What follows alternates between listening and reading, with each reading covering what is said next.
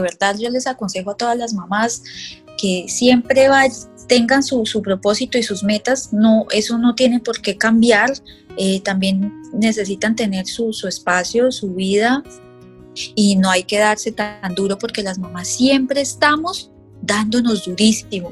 No, no, no. Tenemos es que felicitarnos y hacerlo, sí, hacer lo mejor que podamos, hacer lo mejor que podamos, pero démonos también ese reconocimiento. Esto es Historias del Nacimiento, un podcast de la joven madre.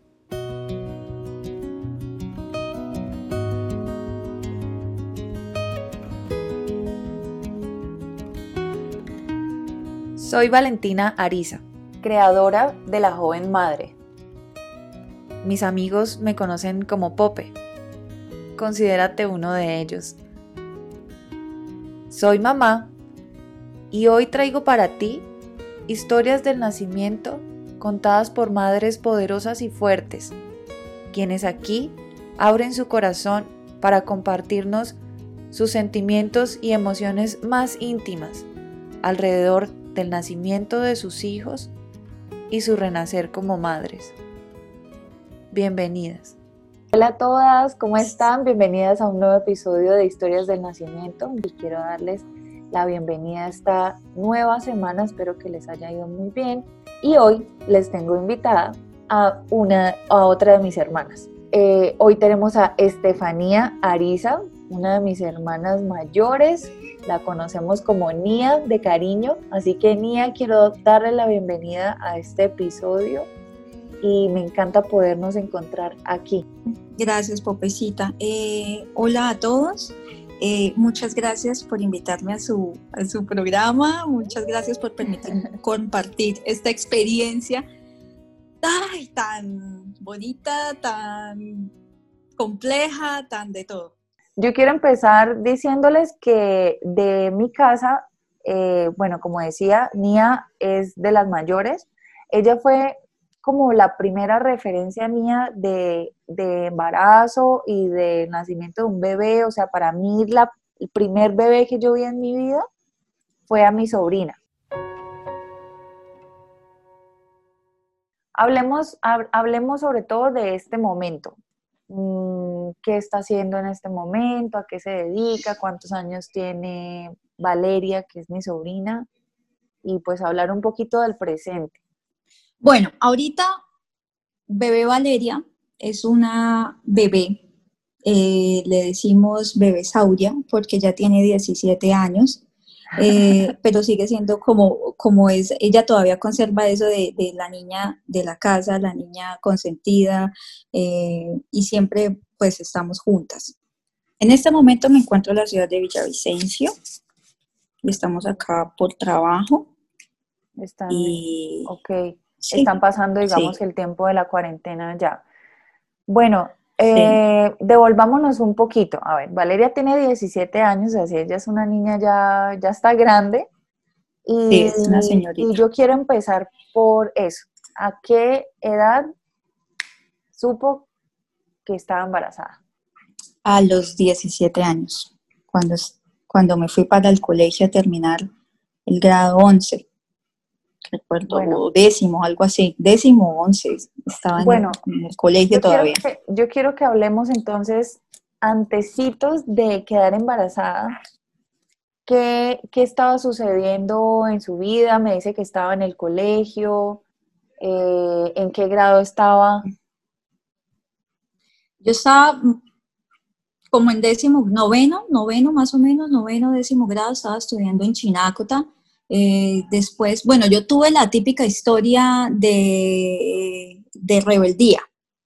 Me entró la rebeldía en la adolescencia, pero pues tenía mis razones para hacerlo, ¿sí? ¿Cuáles nunca había tenido razón? A ver, razones eran como, por ejemplo, la desaparición de mi papá.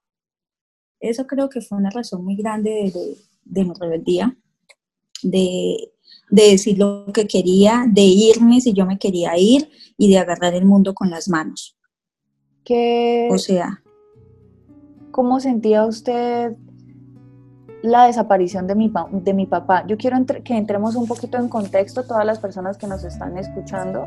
mm, nosotras pues pequeñitas perdimos a mi papá por, por digamos que la violencia en Colombia, así que él desapareció cuando estábamos pequeñitas, finalmente mm, nos confirmaron la noticia de que él estaba muerto, así que un día no volvió más a la casa.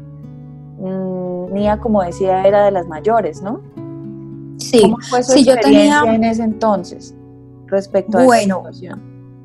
A ver, eh, empecemos porque yo era como, mi papá tenía las niñas consentidas, pero con mi papá éramos como una amistad muy grande y éramos una compinchería y yo era como, en ese momento era como el, el, el hijo el varoncito, él decía que es como el varoncito que, que no tenía, que no, que no estaba en la casa, ¿sí? Entonces con él yo compartía muchas cosas que pues eh, con el resto no podían hacerlo y, y además que yo ya tenía una edad de adolescente, yo tenía 15 años cuando él desapareció. O sea, para mí fue algo de que yo me sentía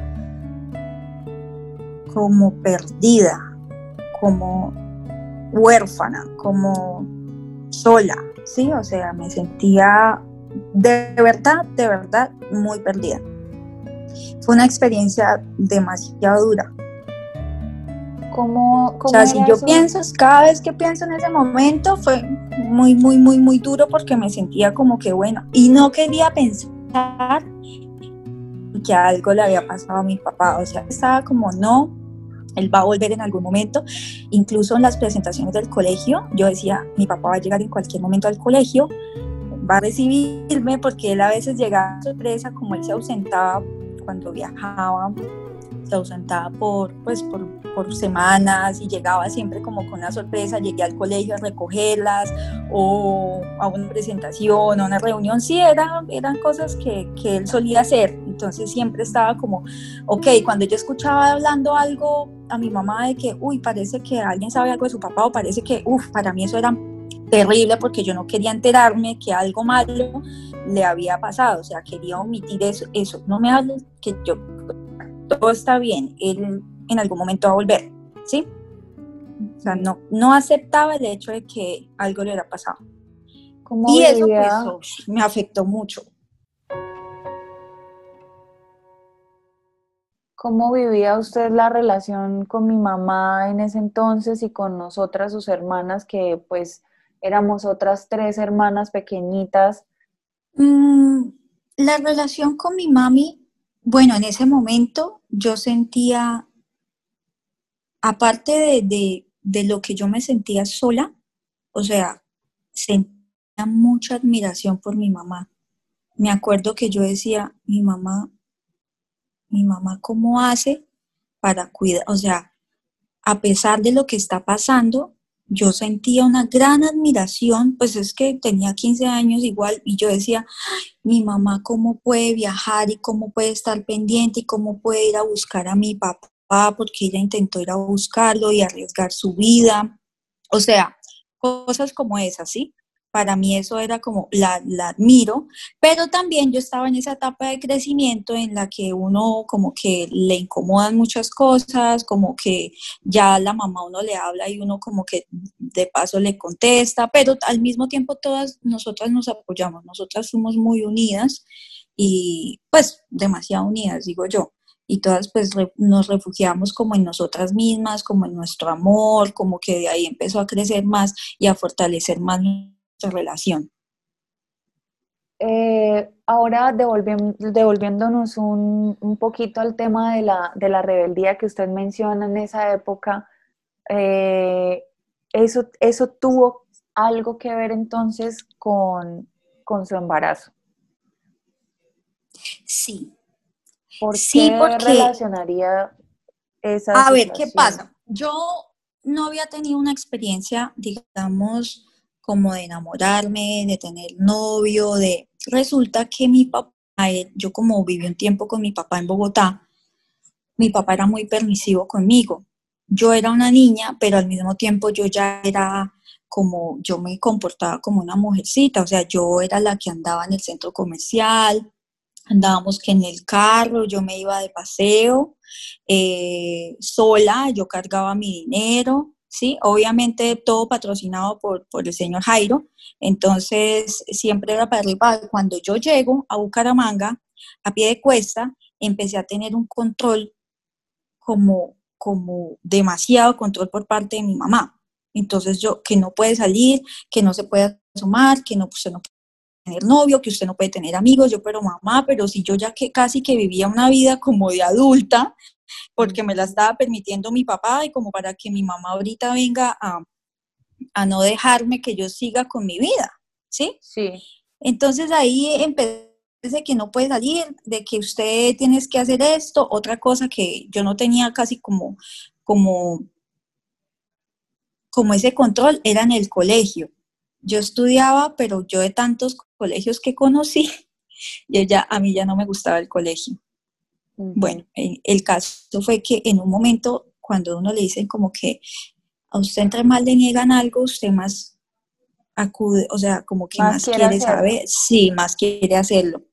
Entonces, eh, conocí un muchacho eh, y fue prohibida que usted no puede salir, que usted no puede, y entonces yo quería más y yo ya buscaba la forma como de salir a escondidas de salirme a escondidas, de si no puede salir, usted, yo me salía y me sentaba ahí en la entrada de la casa y pues obviamente mi mamá salía y el show, usted no puede, usted no puede, usted no puede. Finalmente ya me permitieron tener el novio, pero ya no era como tan, para mí no era suficiente, porque le, me dio el amor de adolescente y fue mi primer amor, por decirlo así.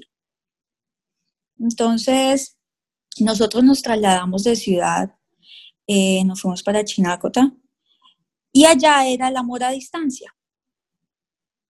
Sí, tremendo. Entonces yo estaba, sí, y que no se puede y que no sé qué. Bueno, en fin, yo eh, ya con mi mami, yo ya tenía como, como lo mencioné antes, la, la cosa de la, de la adolescencia, cuando tú no quieres que te digan y aparte de todo, yo todos los días renegaba y decía que extrañaba a mi papá, que lo que necesitaba, pues que me hacía falta, porque me hacía falta. Como que empieza a haber una relación de responsabilidad muy fuerte y una presión hacia usted muy grande. Eh, y pues eso finalmente va, va haciendo que, que, no se entiendan, ¿no? Que no, que no sea tan fácil de que se entiendan, porque mi mamá de pronto llevando una situación tan dura, usted viviendo su adolescencia, en un amor a distancia, ella tratando de ubicarnos de la mejor forma donde podía y como podía, y a la vez Totalmente. De, de, una niña que estaba en este proceso también tan fuerte, pues era, era algo muy complicado, era algo muy complicado. Pope, mira, era tan complicado que yo decía, sí. si tengo que arriesgar mi vida, para encontrar a mi papá, irme al llano y meterme donde me tenga que meter, lo hago. O sea, hasta, allá, hasta allá era mi pensamiento. Hago esta breve pausa para recordarte que la vida en sí es un milagro, que cualquier dificultad por la que estemos pasando como madres, en cualquier etapa en la que nos encontremos, en nuestro interior encontraremos la fuerza necesaria para sobrellevarlo. ¿Y usted siente que tal vez esta relación que tenía pues de su primer amor adolescente tal vez era un escape o una manera de liberarse? Totalmente, totalmente, porque igual mi mami, pues obviamente ella, ella tenía, ella empezó, pues, ¿quién era la persona que estaba a cargo de nosotros? Mi mamá. Claro. Y era la persona que tenía que salir, que trabajar, que cuidarnos, que de todo, y yo era la hermana mayor de ustedes, entonces yo tenía esa presión de que, bueno, mis hermanas son mi responsabilidad, y en cierta forma yo sentía la presión de que yo tenía que darles a ustedes, aparte del cuidado, un ejemplo, ¿sí? Pero finalmente mi mamá también trató de ser eh, muy comprensiva conmigo, muy comprensiva conmigo, solo que en, en, ese momento... Eh, la situación era difícil. Uno, uno cuando está pequeñito, uno ve todo de la forma en que, bueno, y grande también, pero en ese momento para mí era, no, y mi mamá era casi como que mi enemiga, ¿sí? Claro. Y mi mamá, ¿quieres estudiar? ¿Qué quieres hacer? Claro que sí, ay, ¿qué quieres visitar? Ay, claro, ella empezó a ser un poco más... Eh, sentido como como a soltar un poquito más, ¿sí? A soltar un poquito más. A pesar de que yo siempre fui la hermana de que eso sí, siempre, estando incluso mi papá, fui la hermana mayor que eh, tenía esa, esa responsabilidad con ustedes. Siempre como que la que llevaba la batuta, como la que sabía si ustedes estaban bien, la que tenía como que ustedes habían hecho tareas, como que ustedes, ¿sí? Como una, ni como una niñera, por decirlo así. Sí. Pero, pero empezó como esa, eh, como una guerra, lo digo yo, como una guerra en la que yo estaba caprichosa, en la que estaba susceptible, en la que estaba eh, como, bueno. Inconforme de la vida. Y, claro, no, total, yo no, yo no encontraba, no sé, o sea, no, no, no me encontraba. Yo a, mí, yo a mí no me encontraba, yo no sabía qué hacer con mi vida. Yo recuerdo que en esa época mi mamá también tratando de de tal vez hacer algo con nosotras de la forma que podía, planeó llevarnos a un internado. Ahí yo quiero que contemos sobre esa, esa, esa historia del internado. Claro, yo eh, fui parte de, vamos, nos vamos las tres hermanitas, nos vamos para un internado, qué genial, qué súper chévere, porque yo ya había tenido la oportunidad de estar en un internado, pero para mí era algo súper lindo, era algo muy duro estar lejos de los papás, pero fue algo que yo decidí. A los 12 años, 11 años, quise estar en un colegio de monjas interna, y, también lo hice, yo me acuerdo desde eh, cuando eso lo hice por, por, la razón en la que yo dije, bueno, yo estoy cansada de ser la hermana mayor y yo ya quiero empezar como a tener eh, mi vida, ah. ¿sí? mis responsabilidades, mis cosas. Y mi mamá, mi papá, pues yo me fui en un viaje para Puerto López con mi papá, mi papá me encontró colegio, ¿quieres un internado? Y yo dije, sí, porque no quiero estar en la casa. Quiero estar en un internado y quiero estar, quiero que mi vida sea como mi única misión, o sea, sí. como, como otro escape, pero yo lo veía, no lo veía mal, lo veía algo como bonito y una oportunidad para mí, para hacer las cosas que yo quería, que me gustaban y eso, y era en un internado, sacrificaba a mi familia, pero también sabía que estaba cultivando algo en mí. Después de eso, pues cuando tomamos la decisión de irnos a estudiar un internado juntas, pues yo les decía que era muy chévere estar todas juntas, pero en ese momento fue cuando yo me enteré de que estaba embarazada. Y quiero contarles algo. Es, fue una experiencia súper, súper rara, porque para mí mi experiencia sexual no fue mucha. Fue muy poca, o sea, esa, persona fue el, primer eh, hombre en mi vida, por decirlo así, y yo no tenía ni idea, ni idea, ni remota idea de cómo era que uno quedaba embarazado, cómo sí, cómo no. Y aparte de todo, esa era la típica, la prueba de amor. ¿Sí me entiende? Fue esa aparición de que si usted me ama, si usted yo no sé qué, si usted eh, eh, me tiene que demostrar y yo en algún momento yo sentía miedo de decirle a mi mamá, pero ¿cómo yo le voy a decir a mi mamá esto?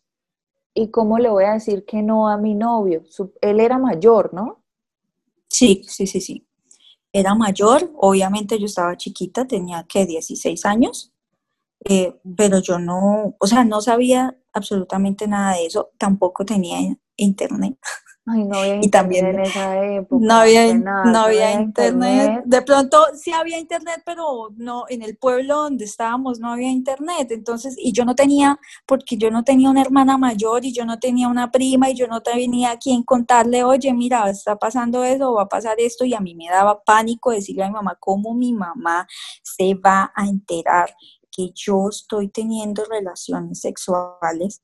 claro, porque yo me acuerdo que mi mamá siempre, incluso, pues cuando en esa época, pues yo estaba pequeñita, eso no, digamos, eran temas que no se, no se tocaban, a, mí nunca me hablaron estando pequeñita, pero cuando empecé a estar más grande o sí escuchaba que mi mamá les daba conversaciones a ustedes, pero no eran unas conversaciones instructivas, sino más bien era como una especie de miedo, de miedo, de temor, de pánico, de que eso no se hace, eso no se puede hacer, esto, esto, esto no, esto Totalmente. Entonces yo me imagino como una niña de esa edad puede llegar a estar viviendo tantas situaciones difíciles a la vez y experimentando su primera relación sexual sin tener de fondo ninguna información, sin tener ninguna referencia, sin tener ningún apoyo y completamente sola. Sí, sí, Entonces, yo recuerdo, yo recuerdo mucho el momento en el que en el que se supo que usted estaba embarazada y yo estaba ahí presente. Como decía, yo les quiero como hacer una especie de introducción a ese momento, pero quiero que usted sea la que, la que cuente.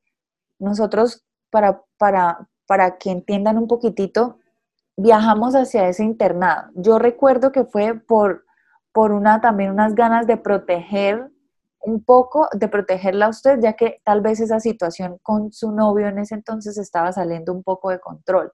Y mi mamá no podía llevar, sobrellevar tantas cosas, entonces estábamos eh, tres hermanas, Estefanía, Vanessa y yo, estábamos en, en un internado, íbamos a entrar básicamente por Estefanía mamá nos llevó de una vez, vamos, vamos todas, que a ella le sirvió y le funcionó.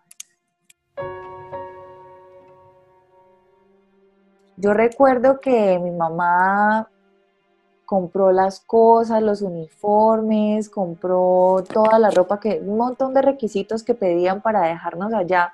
Y yo recuerdo que íbamos a los restaurantes ahí en el, en eso era un pueblo, y Nia estaba de un humor terrible, o sea, yo era muy apegada a Estefanía, muy. Y yo siempre la veía, pues bien, a pesar de, de, su rebeldía o lo que sea, conmigo siempre se comportaba muy bien y era muy amorosa y muy cariñosa. Y yo siempre la veía de una forma muy bonita y agradable, pero en ese, en ese momento yo la notaba muy enojada, muy triste, brava, miraba mal todo el tiempo, nada le gustaba, lloraba y, no sabía qué era lo que estaba pasando. ¿Usted tal vez en algún momento sintió o presintió algo raro que estuviera pasando en su cuerpo o en usted?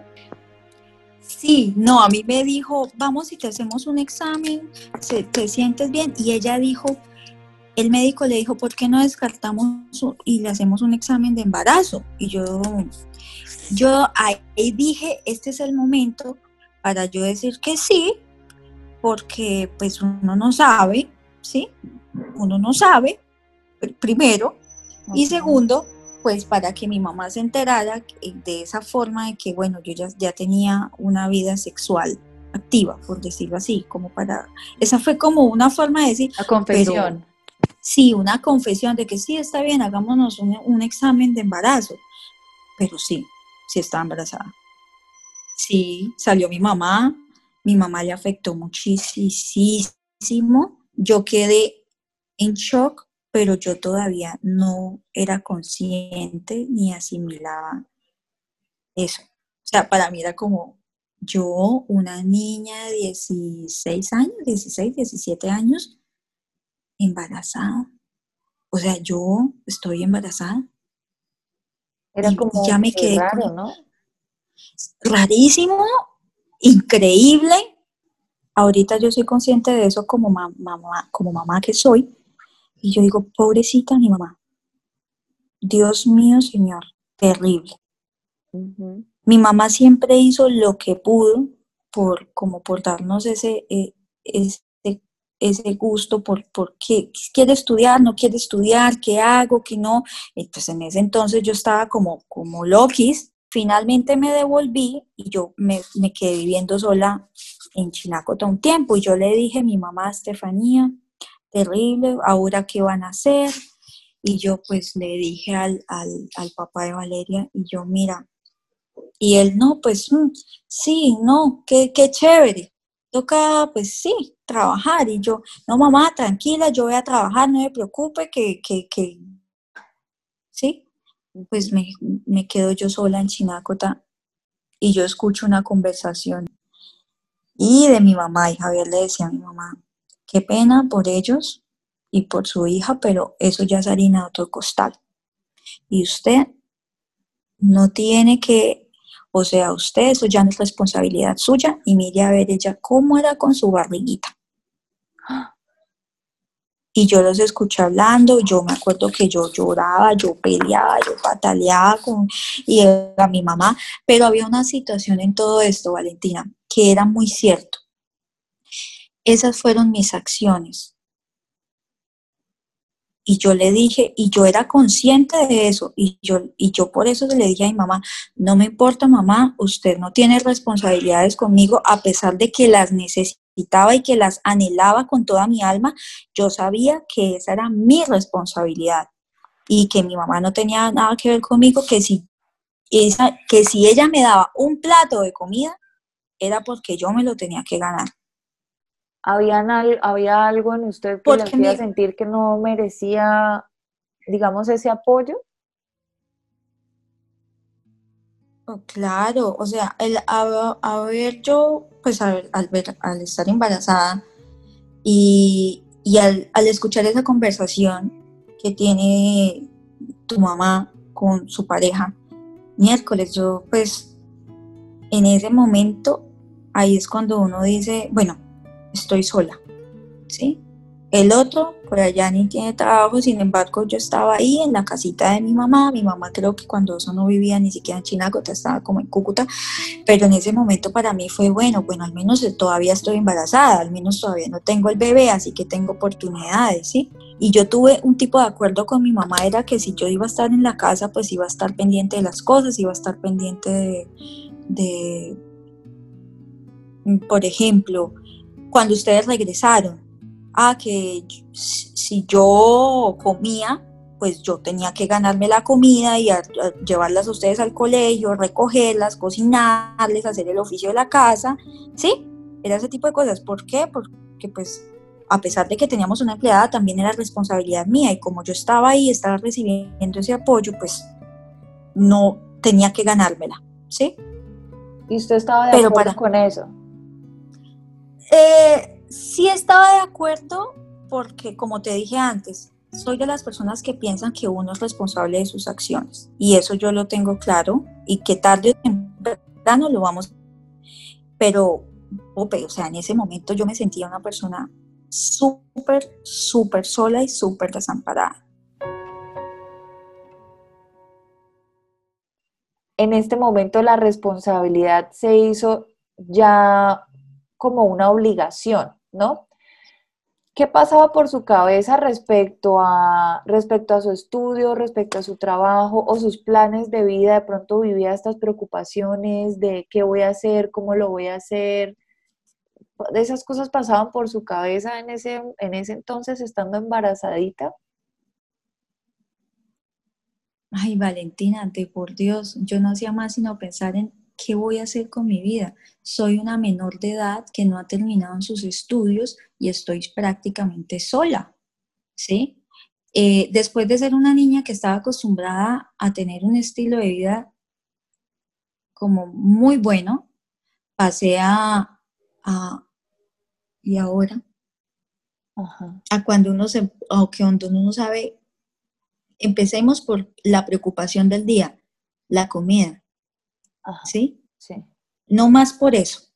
Ahora yo quiero que le demos de pronto un giro a, esta situación. Hubo muchos momentos de preocupación, hubo muchos momentos de soledad, de tristeza, de, de, sentirse que no tenía apoyo, pero eh, durante los nueve meses del embarazo, ¿surgió en usted alguna ilusión, cómo vivía el que estuviera creciendo su bebé en su barriguita, ¿Qué, cuáles eran esos sentimientos de pronto positivos que de pronto podría llegar a estar sintiendo, qué se le pasaba por la cabeza. Hago una breve pausa comercial para decirte que quiero ayudarte a congelar la grandeza de este acto de amor a través de un video hecho especialmente para ti, donde documentaré tu transición del embarazo, nacimiento y primeras horas de vida de tu bebé. Con mi cámara registraré ese momento preciso en el que tu bebé dará su primer grito de vida y tú renacerás al mundo, esta vez como madre. Para más detalles, escríbenos a nuestro perfil de Instagram, arroba la joven madre. Allí también encontrarás contenido útil para tu proceso durante la maternidad. Ah, es esa esperanza, eh, existe esa esperanza, existe ese, bueno, no importa. O sea, mi mamá salió adelante con cinco hijas y está intentando salir adelante con cinco hijas, ¿por qué yo no? Con uno. ¿Sí? Entonces mi pensamiento era, bueno, ya, voy a, aparte de eso, era como ese amor de decir, yo me abrazaba la barriguita y decía, tú eres mi compañía, o sea, tú eres lo que yo tengo en mi vida, y eres mi fuerza y eres mi, mi, todo, o sea, eres todo para mí. Aparte de todo, tenía a mis hermanitas que me consentían, mi mamá me consentía mucho también. Eh, no, yo era realmente era consentida. Yo puedo decir que a, pesar de que pues de lo que te conté, sentía que cuando tenía esos momentos de atención eran muy bonitos y, sentir que tenía una persona que yo dije, esta persona o me va a acompañar o va a ser la persona que va a estar con, como vamos a tener esa conexión por el resto de mi vida, ¿sí? ¿Y usted sintió alguna transformación o cómo, cómo sintió ese cambio de, de, ser una niña? Porque bueno, igual seguía siendo una niña, pero de pronto como esta madurez que empieza a surgir dentro de uno, como como esta exploración en tantos pensamientos, en, uno mismo, esa introspección que empieza a surgir. ¿Usted la vivió? ¿Qué pensaba? ¿Cómo la sintió? Ay, bueno, yo en ese momento ya se, yo ya no era, o sea, en mi pensamiento, en, e, eh, en ese momento no era de que soy una niña con un bebé. Yo ya era una señora. Para mí, yo ya era una señora y en el momento en que yo supe que estaba embarazada, me empecé a poner vestidos de embarazada y ropa de embarazada y hágame en el favor y me dicen señora. Ajá. yo soy una señora. Y usted tan chiquita, yo me miraba en el espejo, en el espejo y yo decía, pero yo no estoy chiquita, es que yo no soy chiquita. Sí, yo entiendo que de pronto yo no soy profesional o que ya no tengo una vida hecha, pero yo chiquita no soy, yo soy una mujer. Yo dije, acá puedo, así sea como sea, sé que salgo adelante. Como sea. ¿Cómo? No sé, pero sé que era mi responsabilidad y que no podía quedarme ahí, ay Dios mío, qué preocupación, que no, no, no, no, no. Y que si no tenía un apoyo por acá o no tenía otro apoyo por acá, en algún lado iba yo a, lograr, porque pues gracias a Dios, desde, desde que yo tengo a mi hija, no he estado sola, o sea, no he, no he pasado como, es que no sé cómo explicarlo. Bueno, más adelante lo explico cuando lleguemos al otro tema que quiero llegar. ¿Cómo fue la participación de el papá de Valeria? Como hacer una transición de, estar en la casa y de vivir en la casa desde siempre, ahora quedar embarazada, ahora luego a construir una familia, usted por aparte, como, como mencionaba antes, eh, tuvo ese apoyo, tuvo esa, ese respaldo y esa, esa formación de la familia. ¿Cómo fue esa experiencia para usted a esa edad?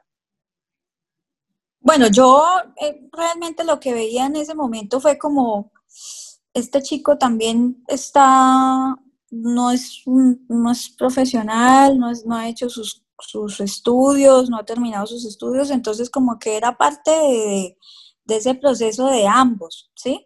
en el sentido del apoyo, así como decir, bueno, vamos a tener una, la familia y la vida solucionada, pues no, porque ambos estábamos como, ¿y ahora? ¿Sí? ¿Y ahora cómo se hace? O sea, tenemos que mirar a ver cómo, cómo vamos a tener una casa, cómo vamos a vivir. Pero entonces por ese lado, digamos que no hubo, no hubo dificultad, o sea, finalmente él siempre estuvo participando. Durante mi embarazo estuvo participando y en el principio de, del, de, pues cuando nació Valeria, en ese tiempo estuvo como, no un 100%, pero pues creo que en la medida de lo que él creo que, que, podía hacer. Sí, creo que lo que podía hacer estuvo pendiente de, pues de nosotras, de la niña. Usted dice, para devolvernos un poquitico, usted dice, bueno, en esa época no había internet, ¿no? ¿Cómo era el tema de los nacimientos en esa época? ¿Cómo se enteró usted? ¿Cómo fue su experiencia? Eh, de, llegar a, saber cómo voy a tener a mi hija, de qué forma, cómo vivió usted ya ese proceso, ya finalizando el embarazo. Ya finalizando el embarazo, uy, no, terrible. terrible. Porque imagínese que eh, supuestamente Valeria, supuestamente no, Valeria era una niña muy grande yo soy una persona pequeñita, y soy bajita, y, y mi, mi barriquita era muy grande, parecía un globo con paticas. Entonces yo tenía un susto que era el de parir. Y a mí todo el mundo, por ejemplo, mi mamá, muchas personas me decían, no, terrible, eso es mejor dicho que usted no se imagina, y eso le queda yo no sé qué yo me acuerdo que yo hablé con la doctora, nosotros hablamos con la doctora para que me, para que me hicieran cesárea, ¿sí? Sí. Pero yo no tenía la plata para pagar una cesárea, para programarla. Entonces mi mamá me decía, mi mamá supuestamente fue la que me dijo que ella me iba a ayudar con eso. Entonces al final del tiempo me dijo, yo a usted no le voy a pagar una cesárea, mire a ver, mijito, usted cómo pareja china. Y yo dije, Dios mío santísimo, ¿cómo voy a parir yo a esta niña? Y yo no tenía ni, yo no tenía una preparación, o sea, en mi mente estaba que a mí me iban a practicar una cesárea. ¿Sí? Y empiezo yo y empiezo a buscar y a leer libros y a mí me decían, no, es que eso tiene que caminar, hasta con los celadores hablaba yo en, en su experiencia con las, con las esposas de ellos, de cómo habían tenido, que cómo eran los partos, porque ellas tenían en sus propias casas los hijos. Entonces dije, bueno, yo lo voy a tener en una clínica, pero igual va a ser un parto natural. No, eso es lo que tiene que hacer es caminar. Y empiezo yo para arriba y para abajo por todo ese pueblo. Para arriba y para abajo y camine como para, usted ya sabe lo que le espera. ¿Y eso fue a qué tiempo, con qué tiempo de anticipación del, del parto? Porque pues si usted ya venía programada pensando en que iba a tener cesárea, porque bueno, supongo que como todas las mujeres eh, la cesárea es lo más fácil o es lo menos doloroso o es lo menos riesgoso por diferentes razones, pero si le cambian los planes así de un momento para otro, ¿eso, eso cuándo fue? ¿Antecitos? ¿Un mes antes? ¿Dos meses antes? Como un mes antes, yo creo que un mes antes. Me imagino Como el susto tremendo, porque realmente para el parto, pues no diría, las mujeres yo creo que naturalmente, yo creo el cuerpo avisa y el cuerpo va diciendo, pero la mente, tenerla preparada realmente sí es bien importante. Que se pudiera hacer de pronto en, un mes, se podría hacer si, si fuera una, digamos, como un curso intensivo o algo así. En esa época habían ese tipo de cursos que ahora se les llaman prenatales o psicoprofilácticos, ¿Usted asistió? Sí, quizás sí, quizás, no, yo no, ah, yo no asistí a ningún curso de esos, quizás sí lo habían, Pope, pero yo estaba viviendo en un pueblo y segundo, tampoco tenía los medios para estar yendo a, la ciudad, a, ir a averiguar cosas. Yo lo máximo que hice fue leer libros y preguntarle, por ejemplo, a mi madrina, mi madrina siempre era, nena, hay que hacer esto, nena, no sé qué, porque ella era lo más top en ese momento para mí, de que mamá moderna, de que mamá que sabe cómo son las cosas, de que ella va a los mejores médicos, que ella, bueno, entonces yo todo se lo preguntaba a mi madrina, ay, patico, no sé qué, y ella, sí, nena, esto. Bueno, el día, el día ya, el día del nacimiento de Valeria. ¿Qué recuerda de ese día? No, Pope, pero espere, le digo cuando me, cuando me programaron la cirugía. Bueno, la barrigota mía era tan grande que la doctora dijo, listo, te voy a programar la cesárea. Y yo, ¡eh! ¡Qué felicidad! Porque tu bebé es muy grande, me dijo. Tu bebé realmente es muy grande.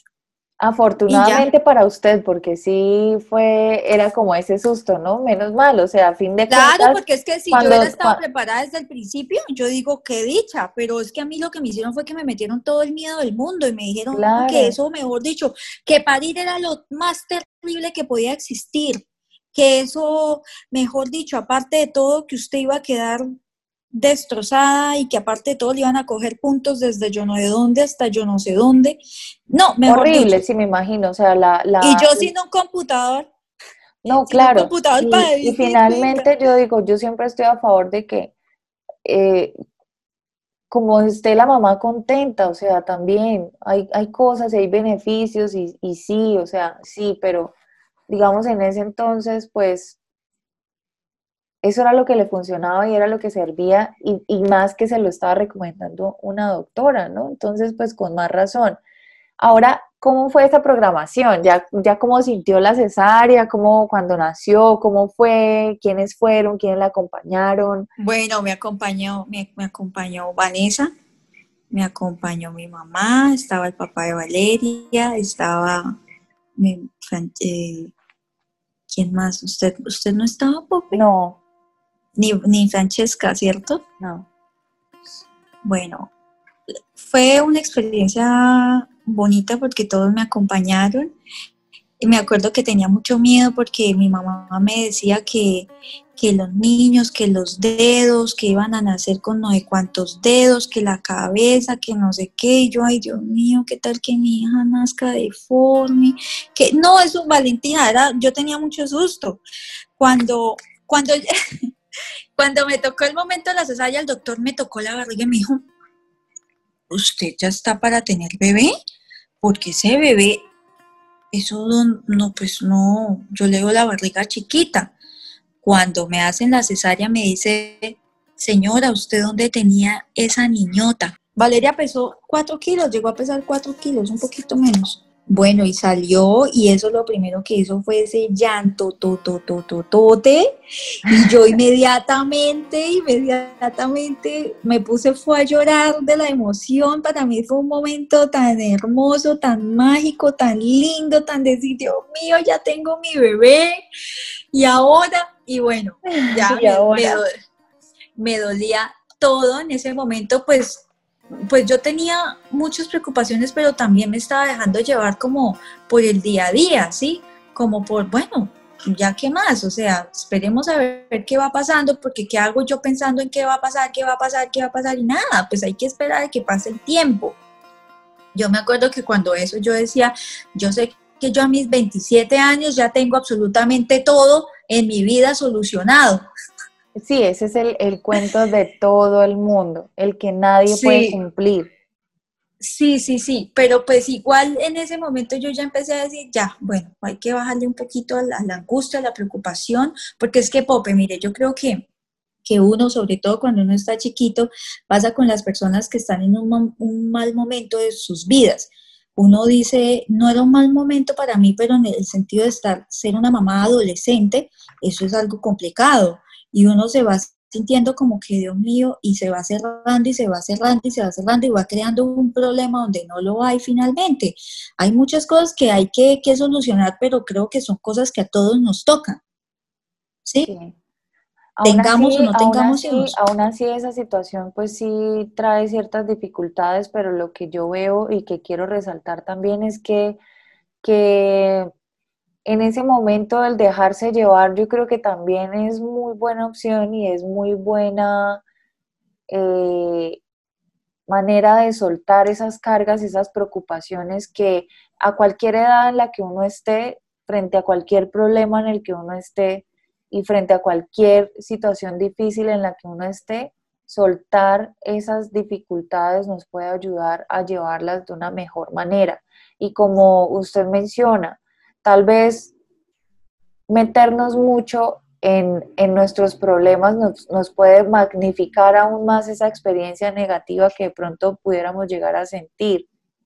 No es fácil, no es fácil atravesar por todas esas cosas, pero de alguna forma habría o usted intentó hallarle el lado, el lado positivo y el lado bueno, ¿no? Claro, totalmente. Ya, y más teniendo ya Valeria, yo ya vi el mundo de otra forma también, ya cambió también mucho mi pensamiento, fue mucho más positivo, fue mucho más como, como tú dijiste, soltar, soltar. Y ya empecé como, bueno, sí, esto es lo que hay y hay que sobrellevarlo, ¿sí? No hablo de, mi hija, hablo de, la, eh, de mi entorno.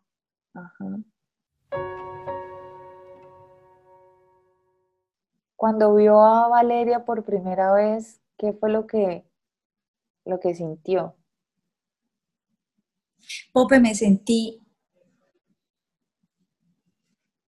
Yo creo que eso es, no lo, eso es, eso es inexplicable. Eso es. Me sentí tengo una persona que salió de mi barriguita, salió de mí, es mi hija, es mi compañía, eh, es mi amor más puro, o sea, es alguien que voy a amar por encima de todo, que voy a cuidar, que no, Valentina, es que fue una alegría inmensa y un miedo inmenso. Dios mío, sí. Uy, puchas. Uno queda pensando, es como, ¿qué hago con esta personita? ¿Cierto? ¿Qué hago con esta personita? Que, ¿Cómo funciona este aparatico? ¿Qué es esto? No, Pope, muy, no, no, no, no, no, no, no. Pero pasa algo conmigo, que yo ya tenía experiencia de mamá. Ahora quiero que me cuente sobre eso. ¿Cómo le fue entonces en, su posparto y en su experiencia como mamá? Porque ahí yo creo que, que me parece muy chévere porque, porque tengo que mencionar que siento que tenía una ventaja muy grande. Bueno, eh, sí, al, al, ser la hermanita mayor de ustedes, por ese lado, no más por ese lado, ya tenía una, un instinto. Yo ya venía con ese instinto medio desarrollado. Lo que pasa es que no lo tenía con un hijo propio. Pero para mí ustedes eran como mis hijas. Tengo que decirles, y yo ya se lo he dicho varias veces, incluso estando ustedes grandes, una vez me dijo, me dijo una hermanita mía que se llama Valentina, me dijo, Estefanía, hágame el favor, supérelo, que yo no soy la hija suya. usted no le corresponde, usted ya no le corresponde todas esas, eh, mandarme ni cuidarme, ni ya, ya supere lo que yo ya crecí y yo no soy, y yo, sí, es verdad. Yo no me acuerdo cuando le dije eso.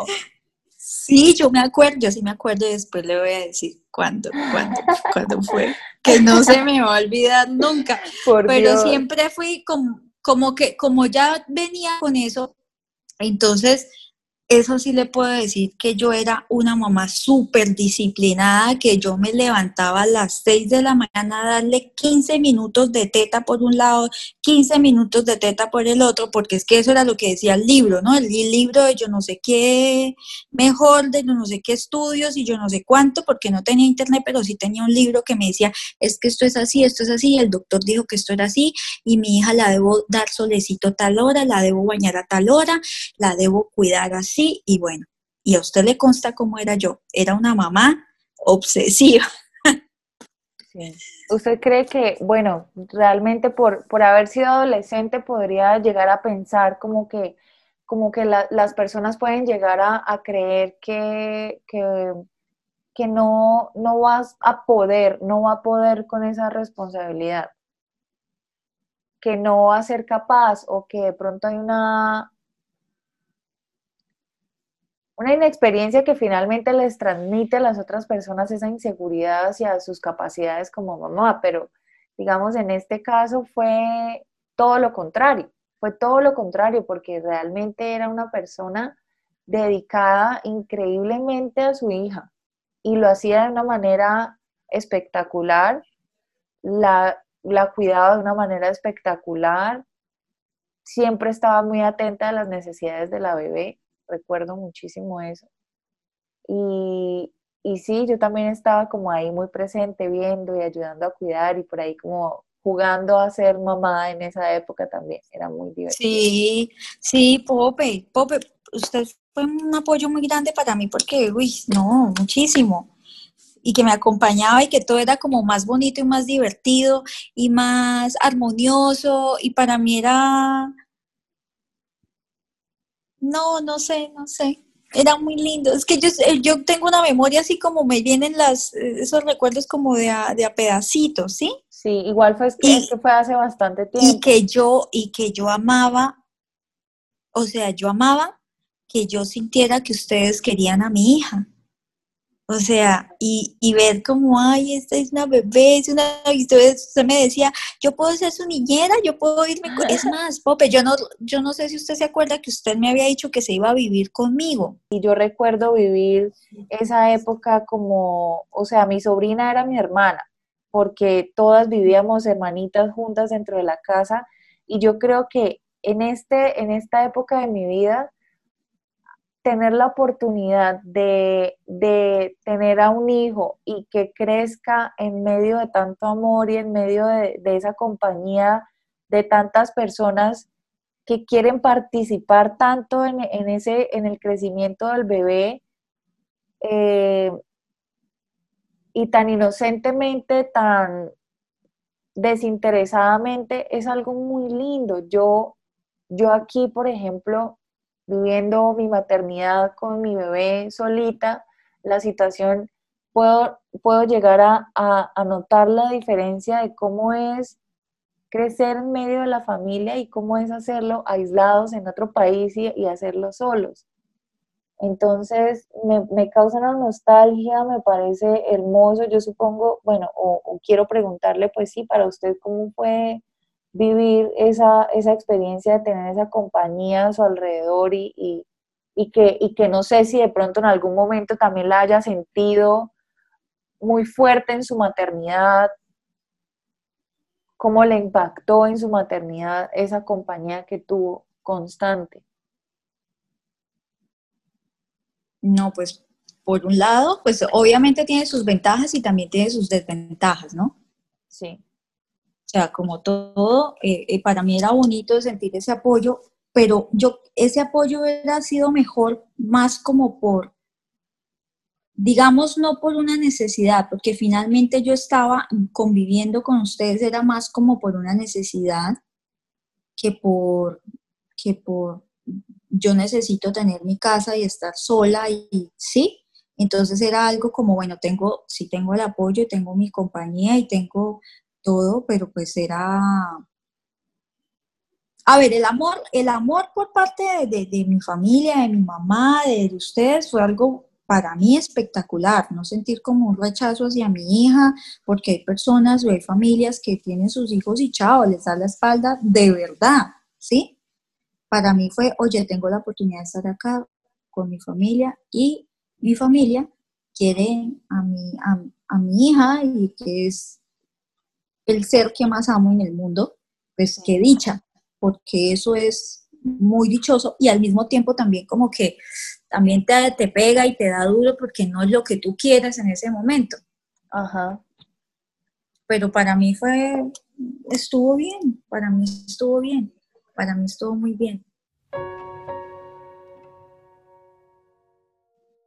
¿Qué significa para usted la maternidad? Pope, mire, cuando siempre yo me digo o le digo a las personas, soy, yo soy mamá soltera, ¿sí? Soy madre soltera y he tenido que lidiar con algo eh, que se llama tu tiempo, que es el tiempo que tú le das a tus hijos para criarlos y el tiempo que te tomas para ti y el tiempo que tomas para ser proveedor. ¿Sí? Para mí la maternidad ha abarcado, puedo decir que toda mi vida. O sea, mi vida como ser humano, la maternidad para mí es casi que un 90% de mi vida. Es como mi función. Después de que uno tiene hijos, a veces digo yo, bueno, tu vida ya no es tu vida, tu vida ya le pertenece a tus hijos. Y no, que, no sé si estoy mal, pero al ser madre soltera es algo que pasa. Y cuando tú tienes toda la responsabilidad de un hijo, eso es lo que pasa y tú tienes que lidiar con eso y aparte de todo llevarla, o sea, ¿cómo voy yo a hacer para, para, para, no, para que mi hijo no tenga esa carencia de, de, pues de, de, tu tiempo, de tu cuidado, de tu atención, pero tampoco para que tenga carencia de que, tenga un hogar, que tenga comida en la casa, que tenga sus cosas básicas, ¿sí? Entonces la maternidad para mí es algo que, ¿cómo lo puedo definir? Para mí es algo que pues esa, en ese momento es mi función, a, pesar de que tiene sus, sus, sus cosas difíciles, yo creo que las mamás podemos hacerlo solas también. Las mamás podemos hacerlo solas, hacerlo aunque es un poco más difícil, podemos salir adelante, podemos ser empresarias, podemos ser grandes mujeres, podemos ser buenas madres, podemos equivocarnos. Nosotros estamos aprendiendo a ser madres, nunca vamos a terminar de aprender, pero nuestros hijos también están aprendiendo a ser hijos. Entonces eso es algo mutuo y la maternidad para mí ha sido eh, como mi misión en mi vida. ¿Sí? ¿Cómo siente que la, que la maternidad la ha cambiado? Para ser una persona más sensible, me ha hecho más, ponerme más en, el, en, en los zapatos de otras personas, en el lugar de otras personas, de otras mujeres, en el lugar de mi mamá, ¿sí? Me ha hecho ser más comprensiva. Bueno, es, prácticamente es eso. Ha generado muchas cosas buenas y es, es la vida que tengo y es la vida que, que, que respeto, que valoro y que cada día pues doy gracias de porque pues no sé, tampoco pienso cómo hubiera sido de otra forma. Esto, como lo dije, esto me hace ponerme en el lugar de otras, de otras madres también y de ser más respetuosa. ¿Qué le diría a la Estefanía del pasado en este momento? A esa niña que estaba embarazadita, que no sabía qué se iba a enfrentar no sabía qué era lo que le iba a pasar, no sabía si, si iba a lograr algo o no. ¿Qué le diría a Estefanía de 16 años embarazada? Mm, que, que fuera un poco más tranquila,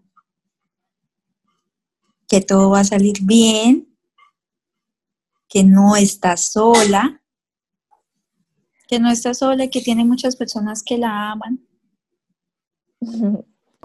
Por último, ¿qué, ¿qué mensaje le daría a esas mamás que se están enfrentando de pronto a vivir su maternidad, bueno, como mamás solteras o como mamás adolescentes?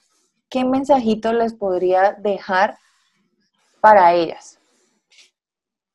Bueno, un consejo que sí me gustaría darle a las niñas es que Organicen sus metas, sus proyectos, que no los dejen atrás, que los sigan haciendo, así sea de a poquito, que no se, que no, pues que no se vayan a encerrar y que sigan un propósito. Ese es el propósito. O sea, mucha organización y que se proyecten cómo se quieren ver en, ese tiempo y que trabajen por ello con sus hijos y siempre pensando en sus hijos.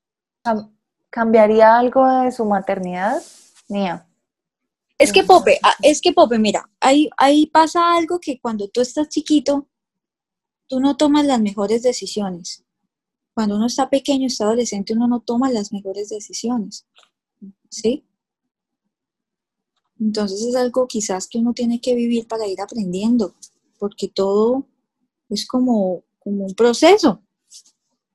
Finalmente uno ante esas decisiones que tiene que tomarlas, tiene que seguir tomando eternamente y no muchas veces las respuestas están tan claras. Pero eso, eso no nos cohibe de pronto de, de experimentar y de, y de, explorar nuestra propia versión de lo que para nosotras es nuestra propia maternidad, ¿no? Y yo creo que también respetar ese proceso de cada una, hay que tener, sí, muchísima paciencia, hay que, hay que tal vez ir a un ritmo mucho más lento, un ritmo mucho más suave del que nosotras tal vez veníamos antes, pero pero de cierta manera se encuentra la forma de lograr todas las cosas y de cierta manera se, encuentra también teniendo esos propósitos que usted menciona, una guía y una salida y una motivación que además de que de, tener a esta personita hermosa que nos genera tanto amor y todo, pero que a quien también debemos proveer y darle todo el cuidado necesario, pues no dejar atrás nuestros proyectos y nuestros propios planes adicionales a tener un hijo, ¿no? Va un poco en parte de el, autocuidado nuestro, el tiempo para nosotras para poder desarrollar un poco nuestra, nuestra individualidad y así mostrarle a los niños un ejemplo de esa individualidad y de ese amor que, que es importante transmitirles para que ellos lo empiecen a sentir por sí mismos. Totalmente, ese, es el ejemplo que nosotros le vamos a dar. Y sí, allá, eso es lo que yo me refiero, Pope, gracias por, por decirlo. gracias, porque es que no sabía cómo explicarlo, pero usted ya lo dijo todo. Eso, eso es lo que estoy tratando de decir. O sea, no podemos no podemos dejar a un lado nuestros propósitos, nuestras metas, así se demoren el doble del tiempo, hay que hacerlo. Y siempre hay que pensar de que no podemos estar dependiendo de otras personas o que vamos a, o que nuestra vida va a ser, no. Pues bueno, yo quiero agradecerle, Mía, por participar hoy. La verdad que ah, también me enteré de algunas cosas que no sabía y me encanta poder compartir y devolvernos en el tiempo. O sea, me siento como cuando tenía en esa época, creo yo, unos 10 años, es como si, como si me hubiera conectado con esa edad nuevamente y se me vinieron muchísimos recuerdos. Me encanta poder hablar un poquito más de este tema con usted, que no, había, no habíamos tenido la oportunidad de hablar de esto antes, ¿no? Igual es que ya a mí también se me olvidan muchas cosas. Es que no, yo quiero decir, es que fue hace 17 años ese momento. Oiga, sí. La maternidad, yo creo que la maternidad varía y puede llegar a cambiar de unas formas increíbles a 17 años después. Yo no me, yo no me puedo imaginar qué tantas cosas podrán pasar muy importantes también en, en 17 años, que es lo, la edad que tiene ahorita Valeria, ¿no? Eh, claro, ya se deben olvidar muchísimas cosas. Y si yo con mi propio hijo vivo cada mes, sucede algo distinto, cada semana él aprende algo diferente, el ritmo es como tan rápido, tan veloz. Pero yo creo que cuando ya están grandes, la dinámica debe cambiar muchísimo, ¿cierto? Sí, Pope, eh, y eso es algo que yo, yo te quería decir. La, la maternidad todo, o sea, en cada momento uno dice, bueno, ya cuando están grandes, ya, uy, ya están grandes. No, y cuando están grandes, o sea, es como, como cuando uno está cocinando. Aquí, bueno, aquí ya tengo que, ya, aquí la carne se hablando, bueno, en este momento ya tengo que echarle la salecita, en este momento ya tengo que, sí, son procesos diferentes y en todos nosotros cumplimos un papel como desde el principio. Por Dios, o, sea, lo que me está diciendo es que no hay esperanza de descansar.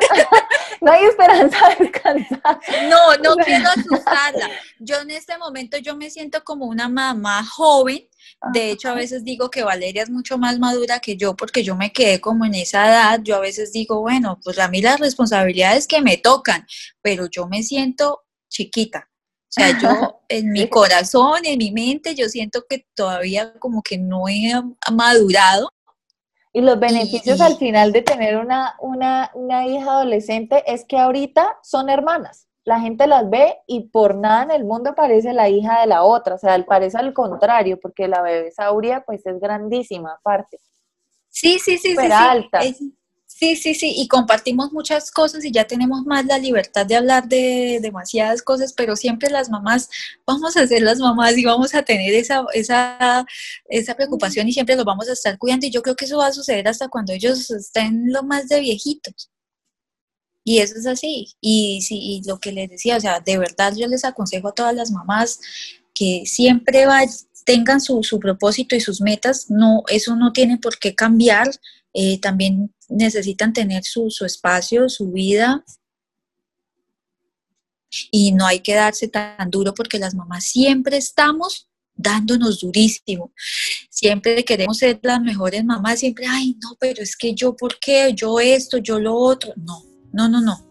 Tenemos es que felicitarnos y hacerlo, sí, hacer lo mejor que podamos, hacer lo mejor que podamos, pero démonos también ese reconocimiento. Pues bueno, yo, me encanta. Yo, yo me doy mi reconocimiento y yo digo, yo soy una super mamá. Yo lo soy, yo lo sé y yo, yo me digo, soy una super mamá. Me encanta, me encanta eso porque yo creo que pues lo que hemos tenido la oportunidad de hablar y de conocer una vez nos hacemos mamás, la culpa nos embarga absolutamente todos los pensamientos, la gente viene y opina, la gente nos dice qué fue lo que hicimos bien, qué fue lo que hicimos mal, qué fue lo que pudimos haber hecho mejor, qué fue lo que no debimos haber hecho. Así que me parece muy valioso ese, ese aporte suyo porque, porque reconocernos y darnos esa importancia y darnos ese, ese chance de aprender sin sentir esa culpa y de felicitarnos por todo el esfuerzo que estamos haciendo, que nosotras en nuestro interior sabemos que es lo mejor, nos libera de, esa, ese sentimiento que no es nada positivo, de hecho es muy negativo para nuestro desarrollo en la maternidad. Y, y, totalmente de acuerdo.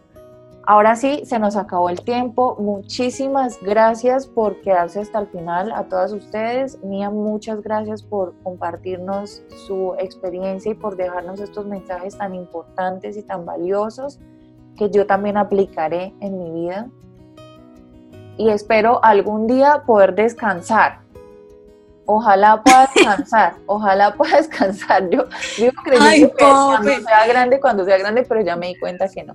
Muchas gracias y nos vemos en otro episodio. Bueno, un abracito a todas y chao, chao, chao, chao, Popé, te amo, I love you. Yo también. Gracias por acompañarnos hasta el final de este episodio. Espero que te haya ayudado y que lo hayas disfrutado. Si conoces de alguien a quien le puede servir, compártelo. Te esperamos también en nuestras redes sociales. Nos puedes encontrar como arroba la joven madre y arroba pope arisa. Desde mi corazón te abrazo y te deseo que tengas un excelente día. Hemos llegado al final.